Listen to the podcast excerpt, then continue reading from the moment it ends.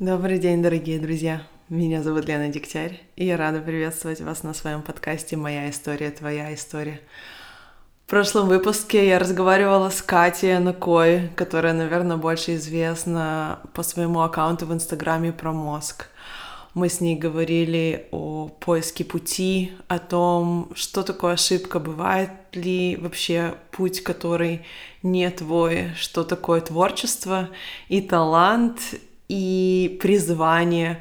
Мы говорили очень много о психологии тела, о медитациях немножко поговорили и об embodiment. Вообще мы начали тему телесности, и сегодня моя гостья Мария Зобнина, она продолжит эту тему, потому что она телесный терапевт, и я лично ходила к ней на прием, и это действительно какая-то магия. Я работаю с телом уже очень давно. Мои первые походы, заходы в осознанность, в какое-то понимание себя, в начало работы над собой начались э, с того, что я пошла в группу, которая называлась «Осознанность через движение», где тренер сначала давала нам какие-то базовые навыки коммуникации, и потом мы двигались, танцевали, делали какие-то визуализации. И все это тогда, почти 15 лет назад, казалось мне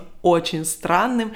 Но тем не менее, несмотря на какое-то внутреннее сопротивление, которое я испытывала ко всему процессу в то время, я продолжала ходить. То есть сегодня я до сих пор не понимаю, что заставляло меня ну, зимой, э, вечерами полтора часа на автобусах добираться до того места, где проходили эти занятия. Они стоили недешево, но почему-то я продолжала платить, продолжала ходить. Я только через полгода поняла, пользу всего процесса, и тогда уже, конечно же, включилась более осознанно, более сознательно делала этот выбор, я бы сказала. Но тогда я поняла, что в теле, в нашем просто сохранено вся информация о наших интересах, убеждениях, о наших верованиях, о наших прошлых опытах.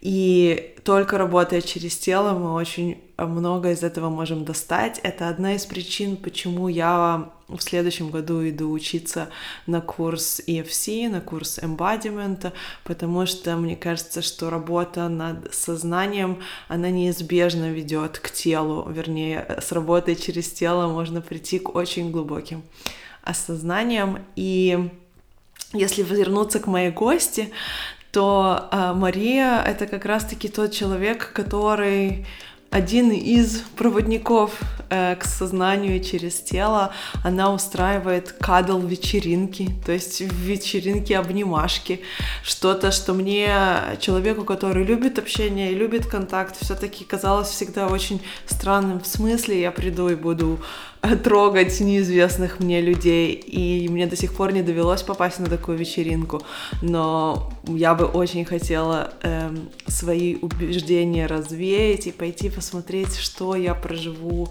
э, в этом опыте. А мы говорили с Марией о том, как она пришла к тому, чтобы стать телесным терапевтом, как ей дается, к чему она стремится, что такое для нее вот этот контакт, э, включенность в другого человека, что такое ошибки, когда ты вдруг чувствуешь, что ты не наполнен, ты вкладываешься, вроде делаешь все правильно, а нету отклика того, который ты ожидаешь, и как с этим работать. Конечно же, я спросила ее о том, чему, к чему ей хочется привести людей, и она рассказывала о том, как ей хочется, чтобы люди стали чуть мягче к себе, относились к себе с добротой и теплом. И мне кажется, что это одна из моих миссий также, чтобы мы просто были чуть-чуть добрее к себе. И поэтому с Машей у нас получился такой очень одноволновой разговор. И я приглашаю вас послушать, не слушать мой рассказ о том, каким он был, а просто пойти и послушать нашу беседу. Приятного во времяпрепровождения. Привет, Маша. Привет, Лена. Я очень рада, что ты согласилась со мной поговорить. Я на самом деле очень долго думала пригласить тебя вот в свой а, подкаст «Моя история, твоя история» или поговорить с тобой вот прям как с терапевтом, телесным а, человеком, который работает с телом, работает с людьми в каком-то таком помогающей, как человека помогающей э, профессии.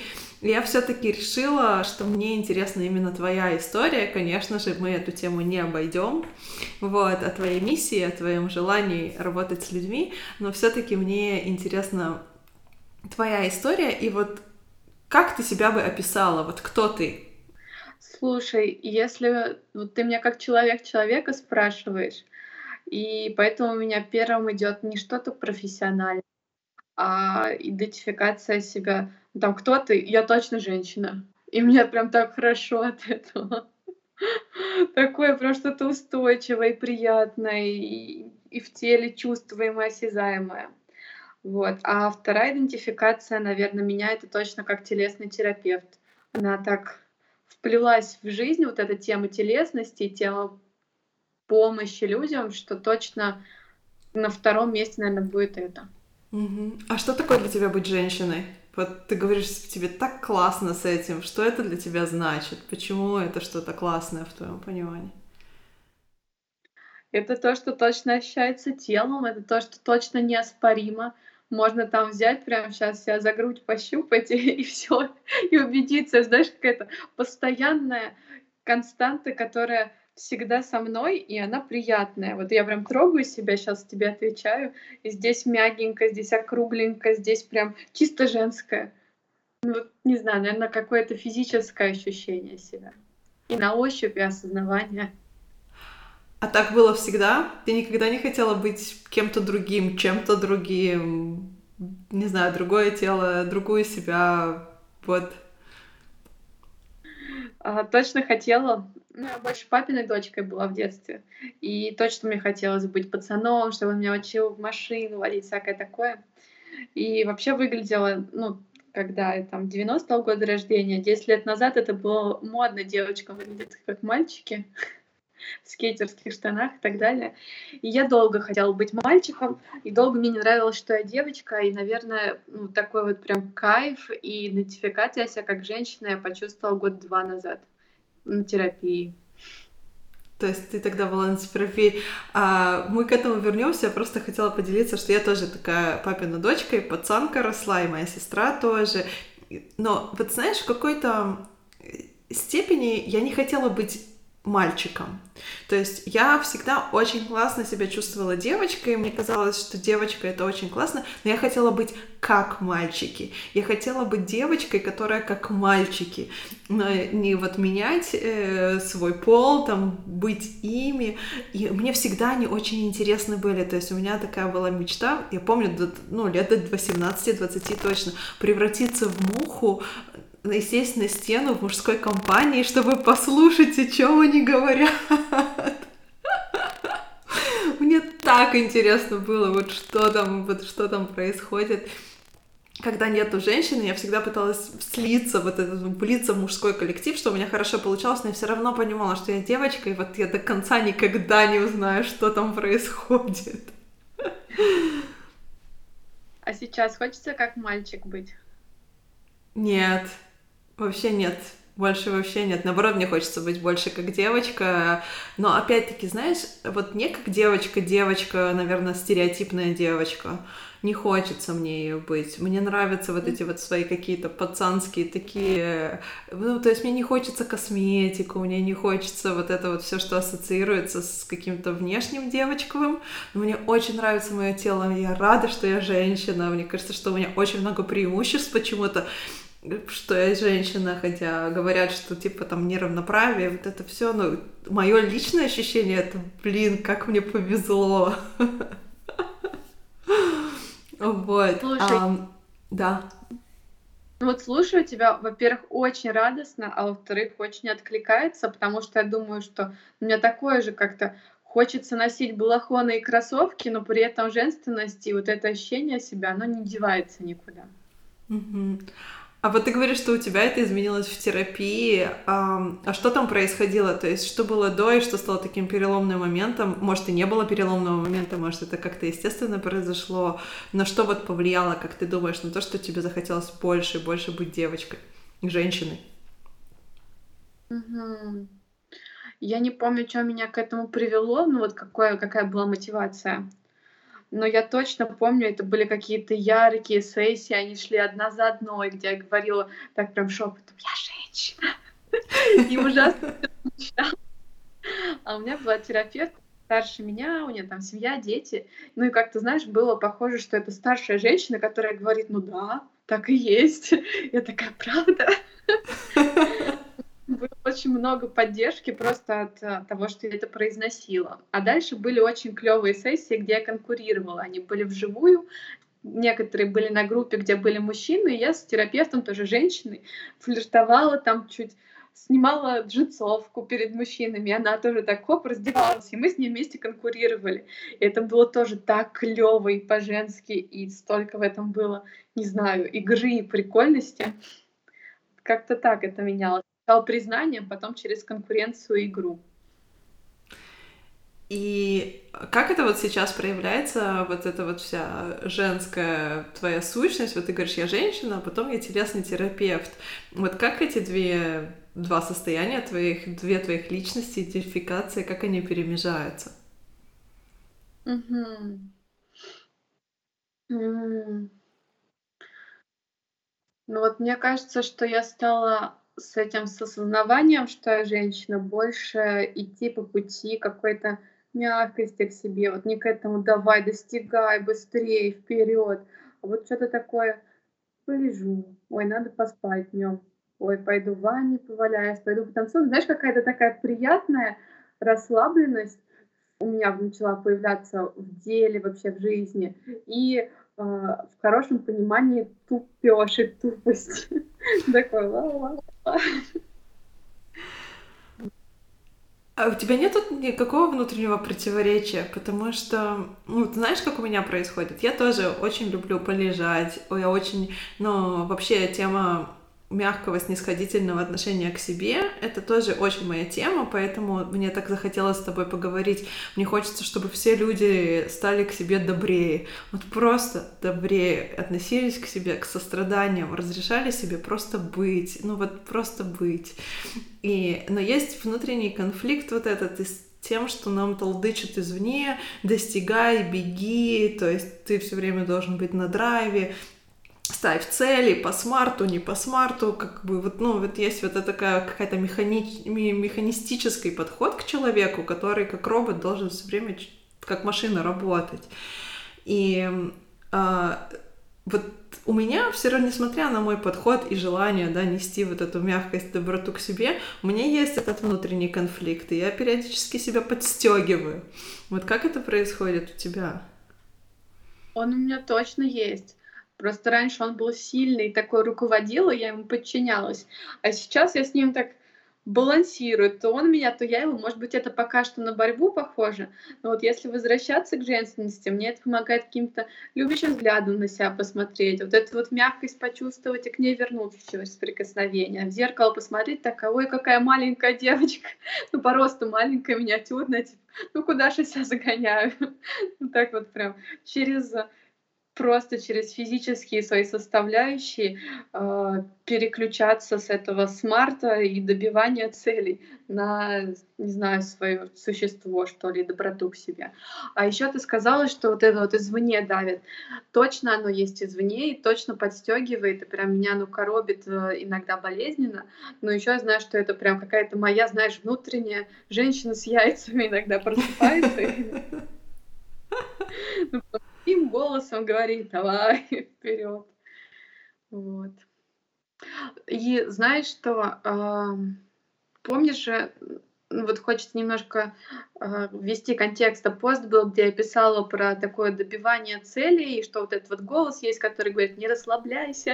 Mm-hmm. А, и когда я признаю, что это мой, что это я сама себе говорю, такой прям мускулистой женщиной-спартанкой, говорю себе, такой маленькой, миниатюрной, не расслабляйся, становится легче им управлять.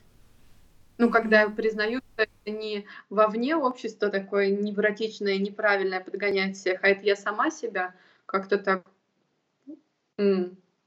Окей. А чё я сама себя? Давай не буду. Вот. Ты знаешь, это очень перекликается с темой, которая прям во мне горит последние пару дней. Э, именно тема об ответственности и брать ответственность за то, что я, то есть я сейчас слушаю книгу Марка Мэнсона «Тонкое искусство пофигизма». Я уже давно читала и много его статей, слушала с ним подкасты задолго до того, как эта книга вот попала мне в руки. И вообще его философия жизни, она очень хорошо у меня откликается, и он э, действительно говорит, что там он рассказывает историю основоположника психологии Джеймса Уильямса, который был, э, он родился инвалидом, у него была какая-то врожденная болезнь, которая не позволяла ему там, ограничила в возможности, и он прям был в отчаянии много лет, там пытался вырваться из этого гнета, но нет. И в какой-то момент он уже на грани там суицида, я не знаю, это байка правдивая или нет, а сказал, я целый год буду считать, что все, что со мной происходит, это моя ответственность. И это кардинально перевернуло его жизнь, и он стал как бы основоположником, философом, психол- психологом, то есть основоположником вот этих вот постулаты сознания и способность человечества, человеческого организма выбирать фокусы внимания и вообще переключать сознание, и зачем это нужно с биологической точки зрения. Но я именно зацепилась за историю ответственности, потому что она мне близка. Я тоже, я точно начала наблюдать даже последние пару дней, где я в этой ответственности проседаю. Ну, то есть думаю, а, это вот они. И вот ты сейчас прям подчеркнула, ты говоришь, я понимаю, это не общество, которая что-то там наседает. Это моя внутренняя женщина с яйцами, которая стоит надо мной и говорит, э-э-э. То есть я беру ответственность за то, что этот голос изнутри. Я выбрала, может быть, взять его снаружи, интернализировать и начать себя самой транслировать. Спасибо тебе, во-первых, за это такое, еще одну, ну, такое, знаешь, крупицу к осмыслению. Как у тебя вообще отношения с ответственностью? То есть как у тебя получается вот понять, что на самом деле это не они, а это я сама себе это все говорю? Слушай, это такой путь, потому что, мне кажется, я постоянно обнаруживаю, что я где-то сложила такая лапки, такая, ой, как плохо со мной все случилось.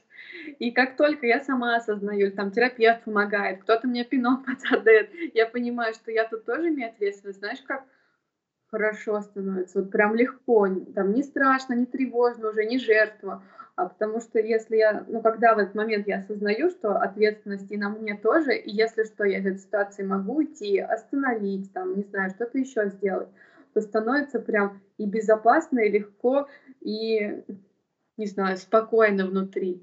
И мне хочется еще добавить, что как-то ответственность часто э, я слышу, что это что-то тяжелое, прям такое, ты ответственен за себя, как будто вот прям на тебя что-то накладывают.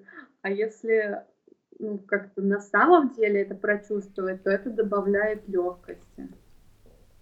Вот я тоже с тобой в этом очень согласна. Для меня это о свободе. Вот вот прям то, как ты описываешь, что в ту секунду я чувствую, что я как будто сильнее, и все не так плохо, и безопасность даже появляется, как будто чувствует безопасности. У очень многих людей, мне кажется, ответственность ассоциируется как раз-таки с опасностью. А потому что...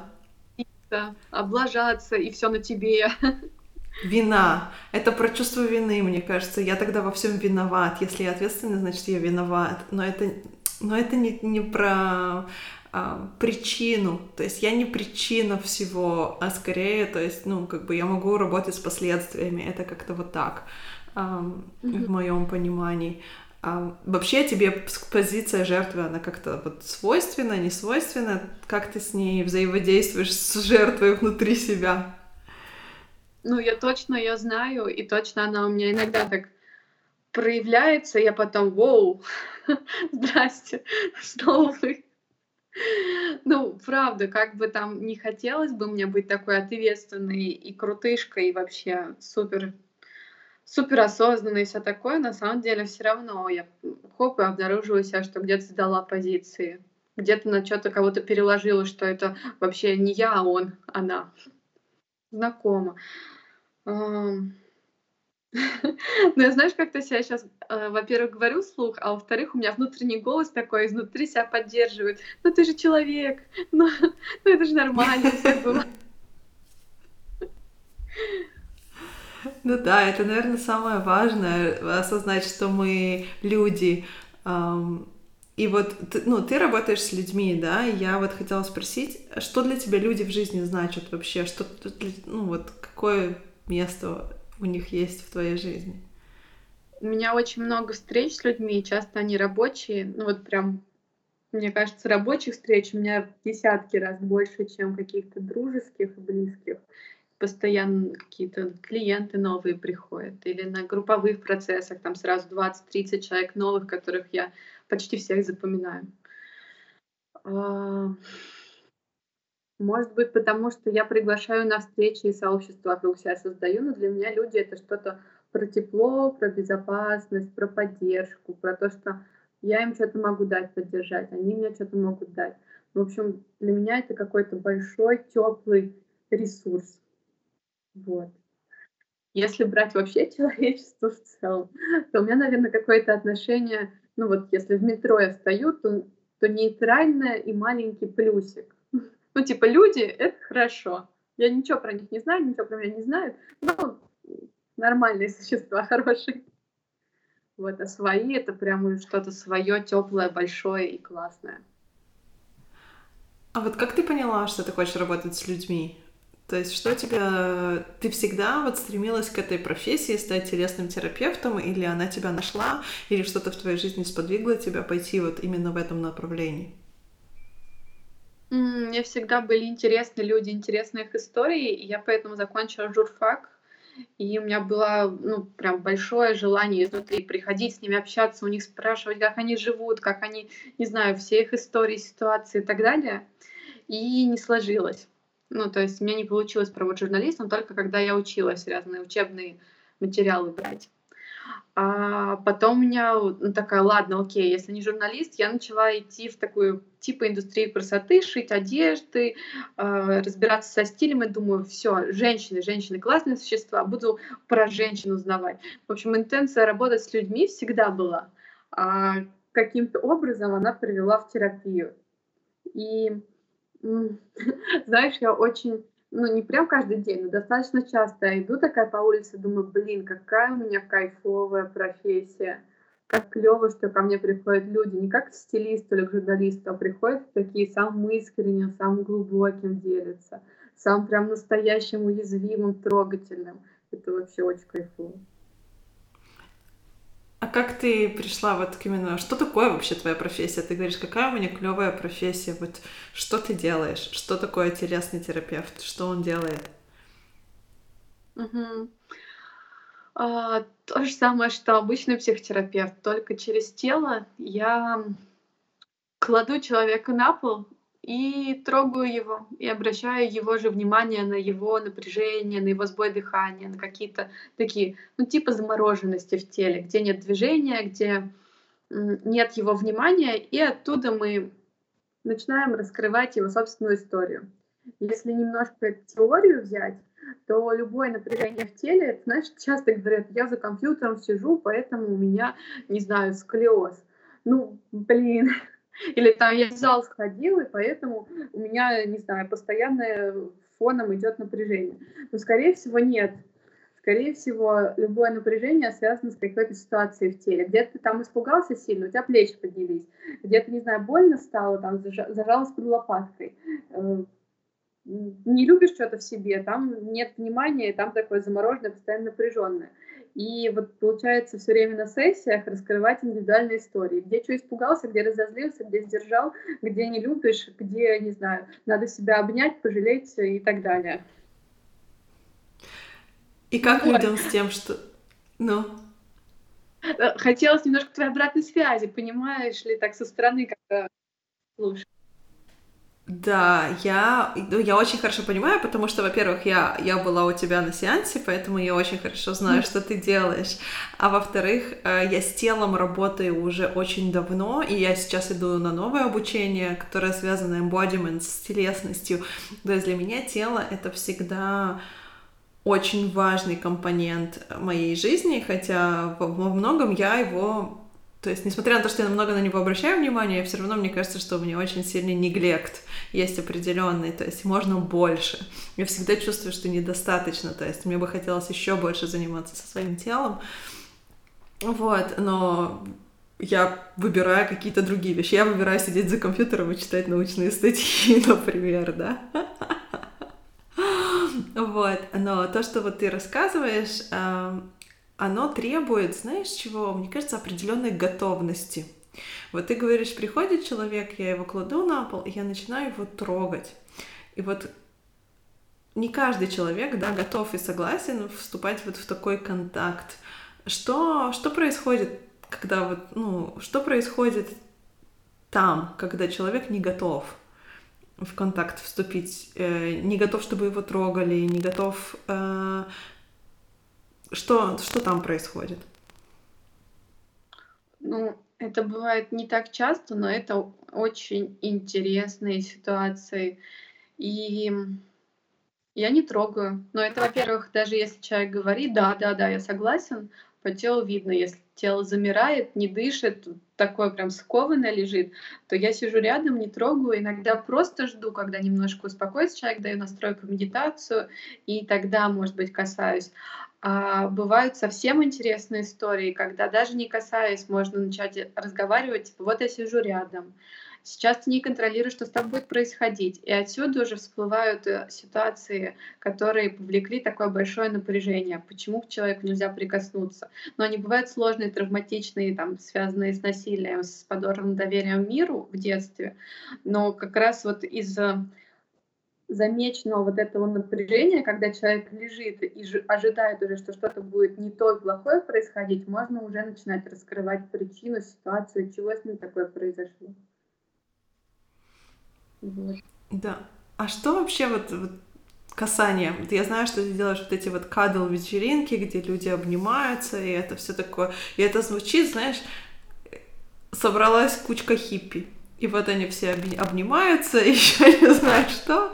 А что вообще там происходит? Почему человеческий контакт, физический контакт, это так важно? Почему ты делаешь эти кадл вечеринки? И вообще расскажи про них немножко, потому что ну, для меня это действительно немножко в моей голове, это кучка хиппи собрались обниматься.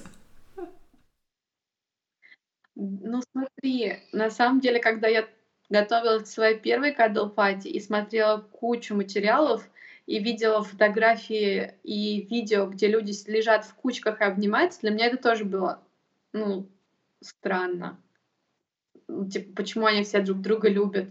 зачем они трогают друг друга, но очень хотелось сделать. А, в итоге часто получается так, что у нас собираются на кадл пати кучки, точно так же, как на смущаемых меня видео, лежат и обнимаются.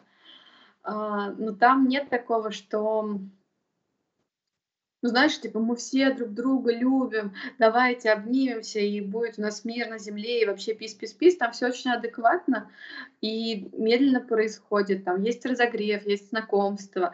А, ну, нет такого, что мы все дружно сейчас обнимаемся, все друг с другом. Наоборот, каждый человек выбирает, хочет он вообще обниматься, хочет со стороны посмотреть. Часто кто-то приходит и в одиночестве сидит в сторонке и наблюдает за всем. На вторую пати приходит уже такой, а можно я с тобой рядом посижу? И очень медленно входит в контакт. И здесь больше, ну, есть вот эта вот часть когда обнимаешься и становится окситоцин появляется, вырабатывается, становится хорошо, все такие расплавленные, улыбчивые. Вот эта вот часть про наслаждение есть. Но для меня кадлопатия еще есть большая часть про исследование себя. Типа, а чего я хочу? А как мне в контакте с другими людьми? А я могу подойти и сказать, чего хочу. Там хочу обняться, хочу на ручке, на коленочках полежать рядом, посидеть спина к спине. Мне вообще нормально сказать, что я хочу, а нормально выйти из контакта. Мне получается сказать, типа, все, спасибо, мне достаточно. Или я сижу и терплю. То есть кадр для меня это такое поле, для исследования себя очень глубокого и при этом безопасного, потому что есть очень четкие, строгие границы и правила. Ну и люди подготовлены к этим правилам. Поэтому приходишь туда, это не телесная терапия, там тебя никто не вскрывает. Ты сам на своем интересе, э, своей готовностью выхода из зоны комфорта начинаешь исследовать разные способы взаимодействия с людьми. Как маленький мир, только безопасный получается. А что за люди приходят на такие вечеринки? Вот что они ищут там? Угу. Очень по-разному. Кто-то приходит прям пообниматься, кто-то приходит с партнером что-то новенькое. Ну, знаешь, такие самые очевидные, когда обнимательная вечеринка, потребность, давай пообнимаемся, поваляемся, не знаю, кайфанем. Такие бывают. Бывает, кто-то приходит, полгода никто не трогал, и вообще голод. Бывает, что не доверяю людям, очень мне плохо в окружении, хочу здесь что-то попробовать новое. Кто-то приходит э, уже с порога, начинает плакать, потому что здесь тепло, хорошо, и вообще это непривычно в его мире, и он сюда пришел зачем-то, непонятно зачем, но уже ревет и уже тьфу.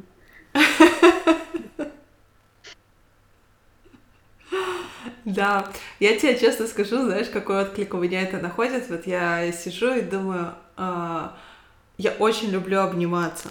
Я вообще очень люблю человеческий контакт, и я даже, мне кажется, только последние годы начинаю понимать, насколько я телесный человек в том плане, что насколько вот я люблю контакт физический.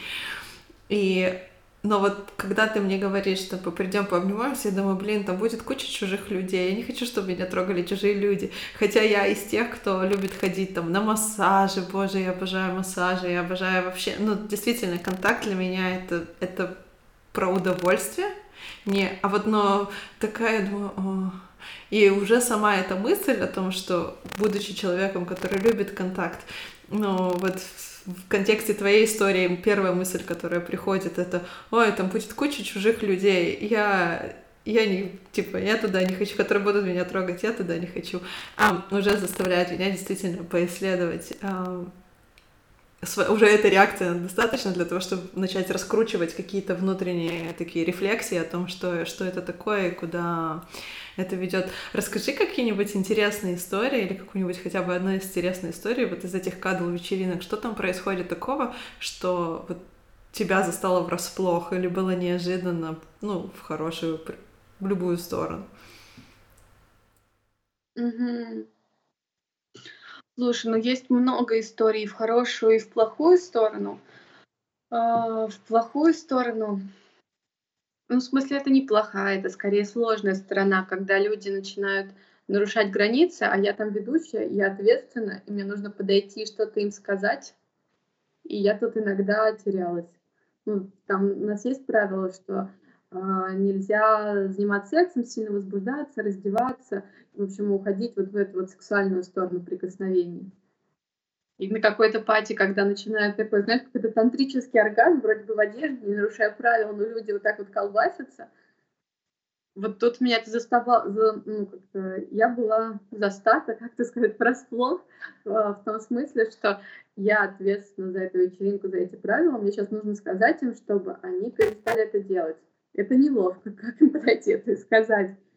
А, или когда кому-то не нравится, он там начинает в кругу делиться, а у нас времени нет. Ну, знаешь, такие вот про, э, штуки про границы, когда мне нужно прям взять себя в руки, подойти и сказать, ребята, вы очень эротичны, давайте вы будете, э, не знаю, давайте вы остынете. Или подойти, сказать, что у нас сейчас времени не хватает, к сожалению, и ты не сможешь высказаться. Вот такие вот вещи сложные. А офигительно приятные вещи, когда ну, когда в отзывах девочка пишет, что подняла, пообнималась на кадл пати, так и растаяла, так она разморозила, что потом начала обниматься с папой первый раз, там, не знаю, за много лет, или там с ребенком в семье стало теплее. Или какие-то ситуации, когда кто-то поплакал, хотел уйти, подошел ко мне, мы пообщались, она такая, боже мой, спасибо, что я не ушла, я всегда ухожу из таких ситуаций, я тут осталась и поняла, что можно в этом оставаться и нормально. Или когда я сама там плакала на кадл пати и думала, боже мой, я ведущая, что я делаю? А влияла на всех остальных участников так, что в шеринге были ну, прям глубочайшие такие откровения про свои чувства, очень уязвимые. Люди сильно открывались от, э, не знаю, от моей реакции такой. В общем, ну, ну очень много какого-то волшебно приятного происходит, и очень много происходит сложного, что заставляет меня учиться быть твердой в границах.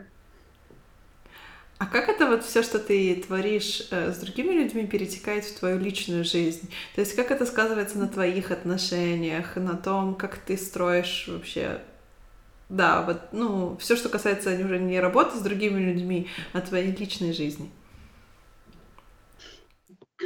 Ну, я точно больше трогаю людей. Это как-то ну, приятная составляющая немножко тоже перетекает в обычные отношения.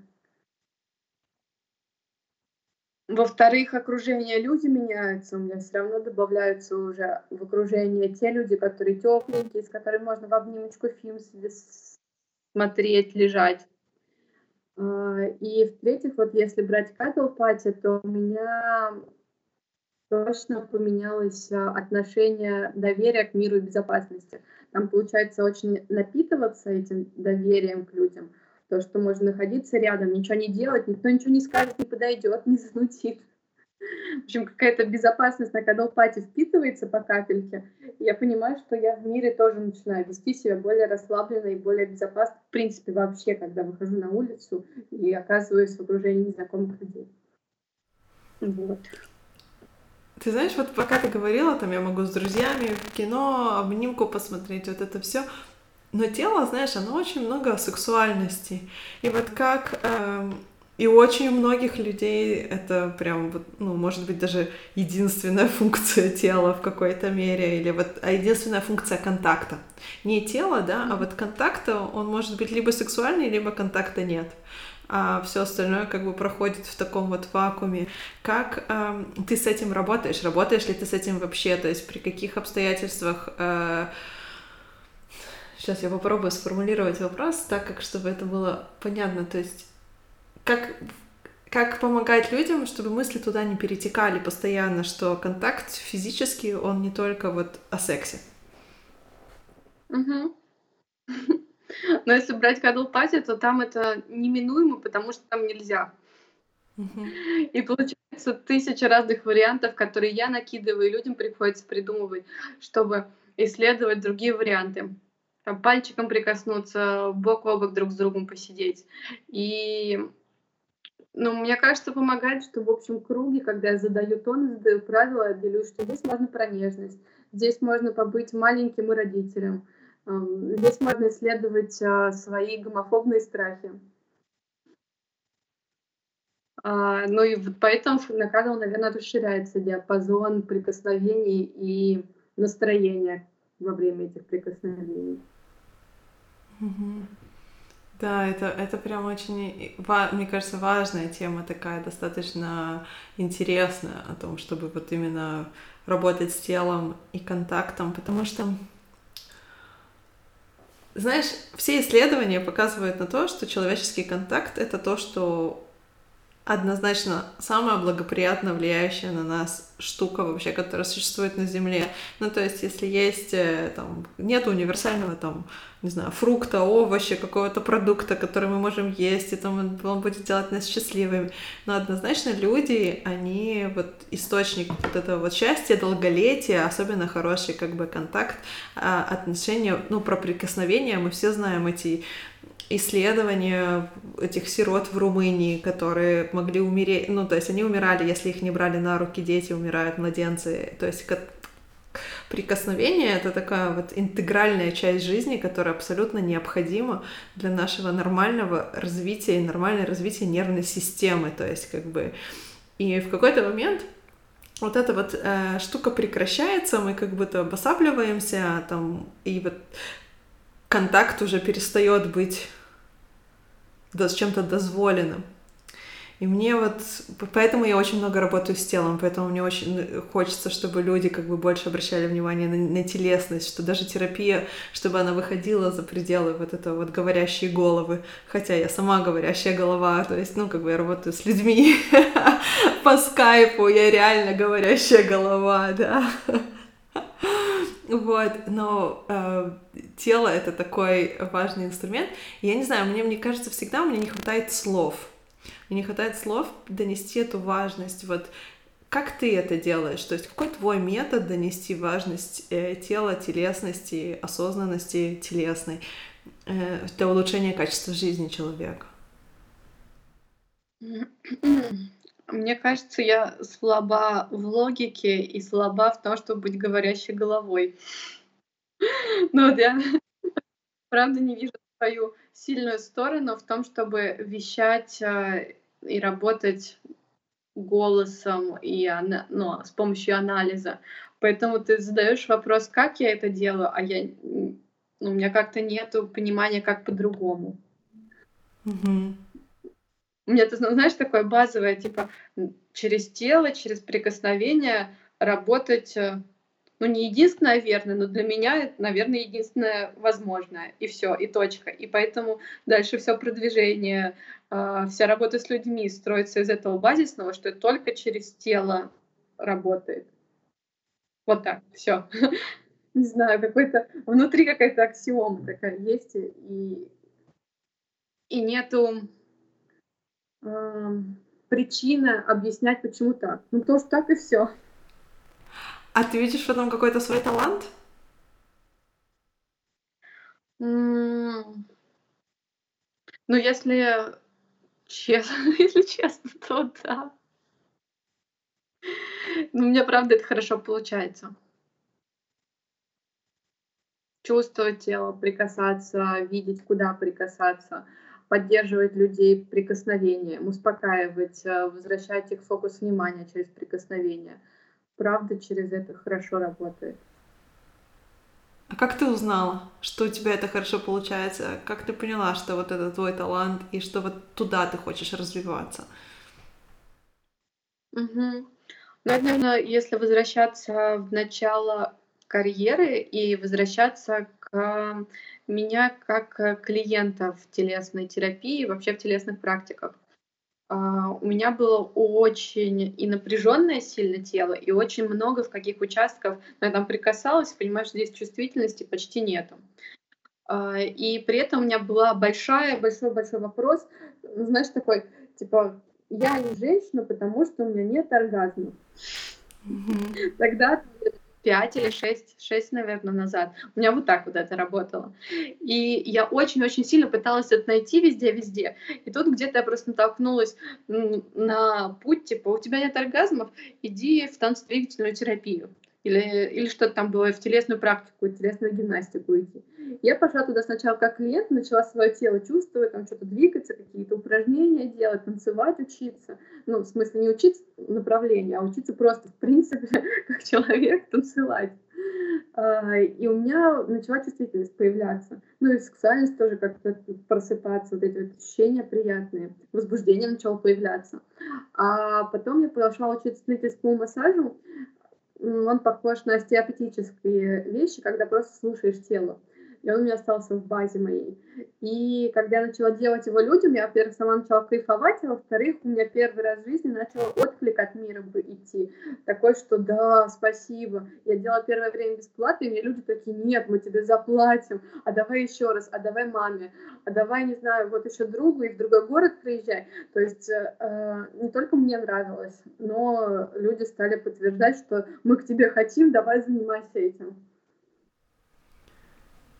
И тогда ты поняла, что ты будешь развиваться в этом направлении. Насколько вот, не знаю, вот постоянное обучение занимает место в твоей жизни? Или ты вот как бы, ты учишься через практику, ты работаешь только вот, ну, в каком-то ключе, который ты уже для себя выбрала, и у тебя идет по накатанной. Как это работает?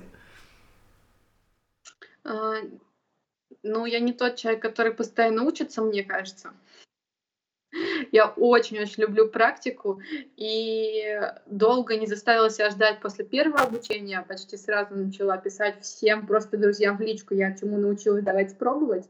И поэтому практика у меня на первом месте, обучение очень много интересных специальностей, но я пока приостановилась. У меня прям такое ощущение внутри, что достаточно и хватит.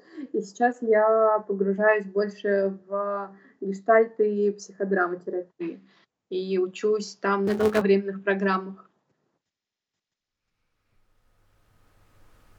Вот знаешь, э, да, для меня вообще обучение это такая штука, которая бесконечная. Тебе кажется, что ты что-то узнала, но всегда можно что-то еще интегрировать э, в практику. И я по себе могу сказать, что знаешь, я сейчас недавно столкнулась с таким чувством, когда мне кажется, что полтора года назад, когда я начинала только консультировать, я была намного более уверенная, чем э, сегодня, полтора года спустя, с уже таким плохим накопленным багажом опыта. И это ну, вот это вот какой-то ощущение новичка я почему-то проживаю позже. Это у меня сейчас происходит и в подкастах тоже, что я чувствую, блин, вот как-то что я вообще делаю, как это все происходит. Ну, то есть какой-то вот э, неуверенность, она приходит с опытом, насколько смешно это не звучит, да, и тогда я иду еще учиться. Вот есть ли у тебя что-то похожее, то есть насколько это что-то, что ты можешь у себя тоже э, найти, увидеть? Мгм. Слушай, очень интересно. Кажется, что у меня по-другому работает. Я думаю, что у меня, да, семья в начале. Такой страшно сковывающий, большая неуверенность, и она всегда появляется в каком-то новом проекте. Типа, ну, есть необычный массаж, телесная терапия, а если я придумаю девишник, то тут прям, а если кадл пати начало было тоже такой, ужас какой а потом ну, нарабатывается опыт нарабатывается уверенность в себе. Если случаются какие-то там сложные случаи, клиенты кадл-пати сложные проходят, это немножко вышибает, но тут у меня такое, я иду к супервизору, ну, супервизор — человек, который э, помогает разобраться, что произошло на сессии или на групповой штуке. И разбираю, чего там произошло такого, где я накосячила, где я там пропустила границы, ответственность свою пропустила. И у меня здесь не неуверенность появляется, наоборот, уверенность, что я такая, о, еще один сложный кейс в копилочку, там стало еще, не знаю, профессиональнее. Круто. Может, мне стоит взять себе э, на заметку вот этот вот еще один тяжелый кейс э, в копилочку. Это действительно классный такой подход, очень э, ну, конструктивный, да, положительный такой. А, скажи мне, что такое для тебя близость? Вот, э, в принципе, ну, мы, слово вообще близость, да, это расстояние, близко, далеко, близко. А ты вообще работаешь с телом, то есть контакт, то есть это должно быть очень близко. Но иногда бывает контакт, он вообще не о близости. И вот как, что такое близость? Mm-hmm. Ну, это интересно, что чисто через тело у меня не получалось э, прийти в это ощущение близости. Скорее, оно для меня про разделение эмоциональных переживаний, быть видимым в своих чувствах, эмоциях и показывать свои чувства и эмоции искренне. Вот для меня это про это. Но это что-то очень-очень ценное, трогательное. И просто когда она появляется, даже если она не грустная, а наоборот радостная, теплая, приятная, прям так слезы наворачиваются, знаешь, как-то так близко-близко к человеку, так видимо, так, не знаю, так своим живым откликаешься. Сложно логически объяснить, но здесь так много чувств в этом понимании. И она очень часто возникает на сессиях с клиентами. И ну, и поэтому люблю свою работу. Вот. А если прям совсем честно, то в жизни тоже я люблю, и, может быть, поэтому все время так фанат отношений долговременных, чтобы они были, э, ну, чтобы там как раз было, было место близости. Ну, почему-то, блин, она там не каждый день возникает, а тебе хотелось бы, чтобы каждый день, да, чтобы там был как Ну, не каждый день, ну, я ее очень люблю, очень хотелось бы ее чаще. Знаешь, это как, ну, не как наркотик, но как что-то вот прям очень-очень-очень-очень ценное. А Такое какие ингредиенты себя... Да, у близости, как тебе кажется? Потому что для меня это было часто очень долго, ну, таким вопросом вообще, что такое близость, а, и вообще по теории привязанности, да, у меня там, а, как это, такая избегающая, типа, форма привязанности. То есть, если чуть что, я сразу так, меня здесь нет, я в свои ну, внутренние домики как бы такие, типа, убегаю.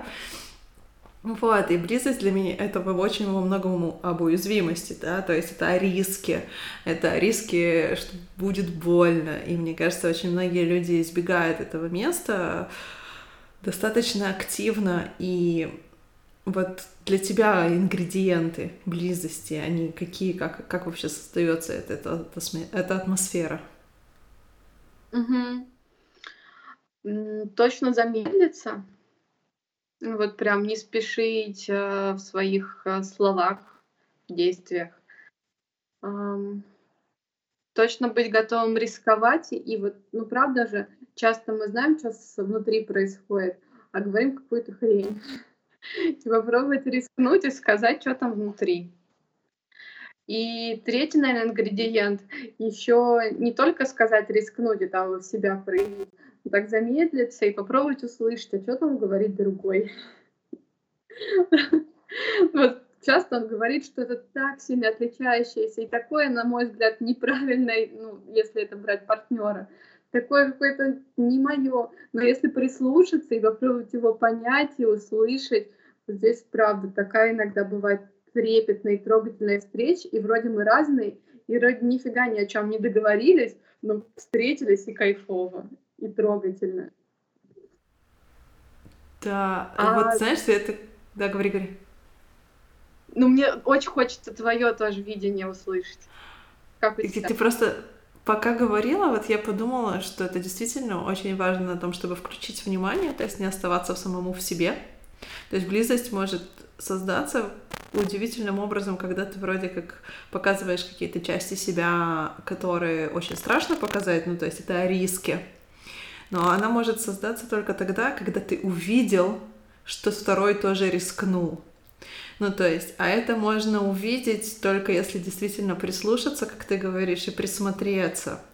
И тогда, даже если вы там не договорились условно, ну, то есть нету даже взаимопонимания, но ты видишь, что он рискует, и ты рискуешь, и вы как будто бы стоите такие два уязвимые друг перед другом, и больше не кидаете камни, а просто даже такие, типа, ну, даже замешательство какое-то происходит, то есть я тебя не понимаю, и он тебе в ответ такой, я тебя не понимаю, но вот, вот это вот чувство, что он пытается, или как бы готов, или хочется, оно, это то, что вот создает вот этот вот контакт, мне кажется.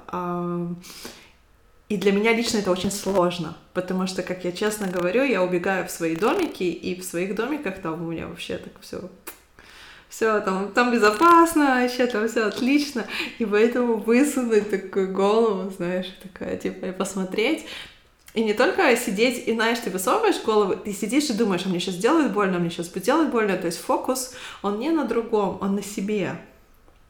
Он да. все время на что со мной происходит и как мне сейчас будет, а больно будет или не больно.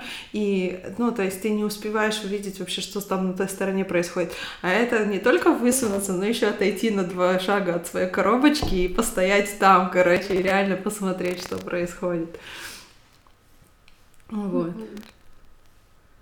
А у тебя в твоих отношениях она, ну, как ты инициируешь ее, случается она ценишь ее? Хочешь ли, чтобы чаще была эта не хочется чаще, но я знаю также чаще, ну, то есть, будучи внимательной, я вижу, как я сама часто и убегаю от нее тоже, потому что я, знаешь, я проживаю такой интересный момент, я буквально недавно об этом писала, где у меня какая-то внутри есть бинарная система, то есть либо я сама по себе, либо я в контакте, если я в контакте с другим, то я теряю контакт с собой. А если я в контакте с собой, то я теряю контакт с другим.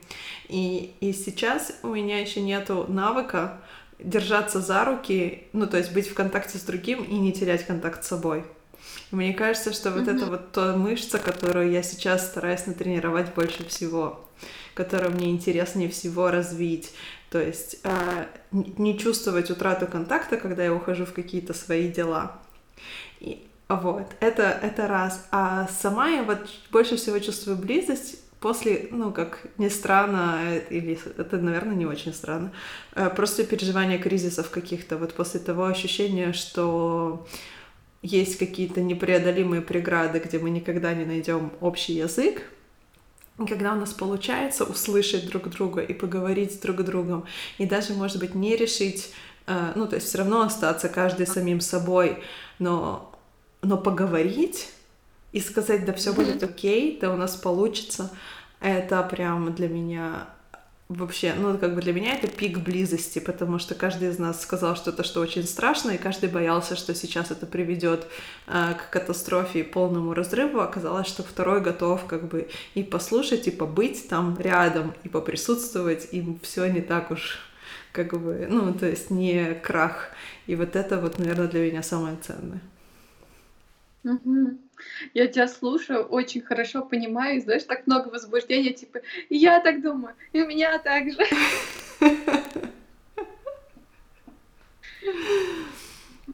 Да.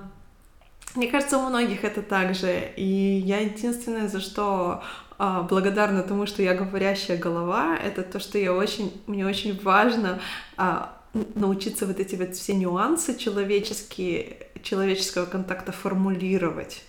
То есть для себя облекать их в слова, в какие-то формулировки и нести, и объяснять, и, может быть, даже оттачивать их до такого состояния, где я, ну, как бы, где второго ты меня слышишь, и чтобы ты поняла, о чем я говорю, чтобы это действительно нашло у тебя отклик, да. А, ну, и это меня очень радует, когда у меня получается действительно вот сформулировать какие-то вот такие вот переживания в понятные, в понятные предложения. Мгм. Вот. Так что ам, расскажи мне, о чем ты мечтаешь. Может быть, и профессионально, и лично для себя. Давай сначала профессионально. Профессионально. Мне очень нравится, как у меня идет все постепенно. Там появляется какой-то новый проект, люди обо мне узнают. И, ну, я, наверно, подходит чистолюбиво.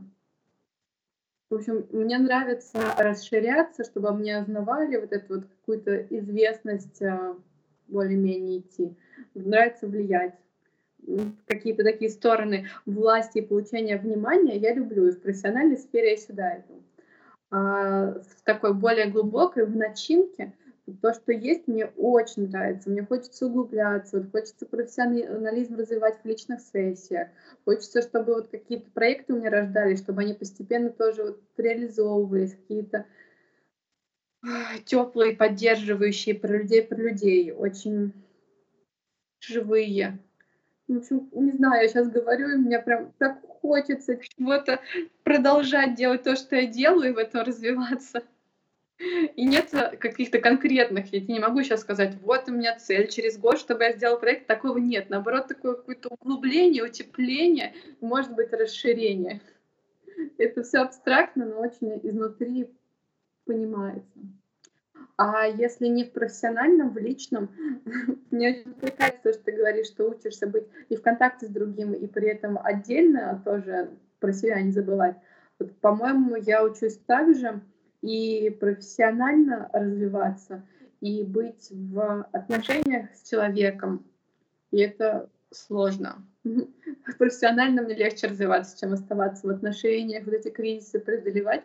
А мечта иметь семью, рожать детей у меня есть. У меня прям такая картинка теплая и клевая, традиционная, выйти замуж, родить детей она меня греет и хочется к ней пойти. Но вот из моего сейчасшнего состояния я понимаю, что мне пока сложно. Я просто учусь быть рядом с другим человеком, оставаясь сильной в своих делах и каких-то, ну, вообще сильной в себе. Да, это непростой навык. Я очень, э, я очень хорошо тебя понимаю очень рада, что, знаешь, ну, как бы у нас там в, в разница в возрасте, я э, часто упоминаю, всегда говорю, блин, начинайте пораньше, начинайте пораньше. Я хотя и начала рано, там, 24 года, все равно поздно, все равно у меня это все началось, ну, как бы затянулось, и это очень круто, что ты вот уже сейчас проходишь эти этапы. Um, скажи мне, что такое вот для тебя счастье? Вот что ты определяешь для себя как счастье?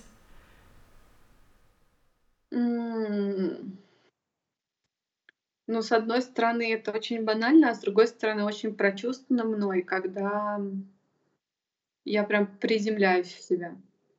Ну, вот это вот, эм, здесь и сейчас, но очень не из головы, а именно прожитое. Прям, знаешь, такое бах, в моменте, и нету каких-то там вот этих вот тревожностей за будущее, которое, возможно, не случится, и страхов за прошлое, которое в данный момент не изменить, ну, каких-то вот отголосков прошлого, когда вот это вот тучки рассеиваются, и я такая, о, я в комнате с Леной болтаю.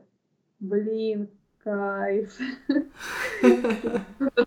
Появляется это счастье такое хорошее, такое прям настоящее. Супер. Спасибо тебе большое. Я так рада нашему разговору. Я прям чувствую, что сама разоткровенничалась э, в беседе с тобой, но это от этого эти подкасты, наверное, я и ценю, что это всегда еще не было у меня гостей, которые какая-то часть их истории не находила у меня отклика, да, не находила какой-то, не отзеркаливалась в моем личном опыте или мировоззрении. А, и это так приятно собирать эти истории. Поэтому спасибо тебе большое, что ты со мной поговорила. Спасибо тебе, я очень зарядилась и очень поддержалась об тебя, потому что услышала, что ну, какие-то похожие со мной ситуации, истории.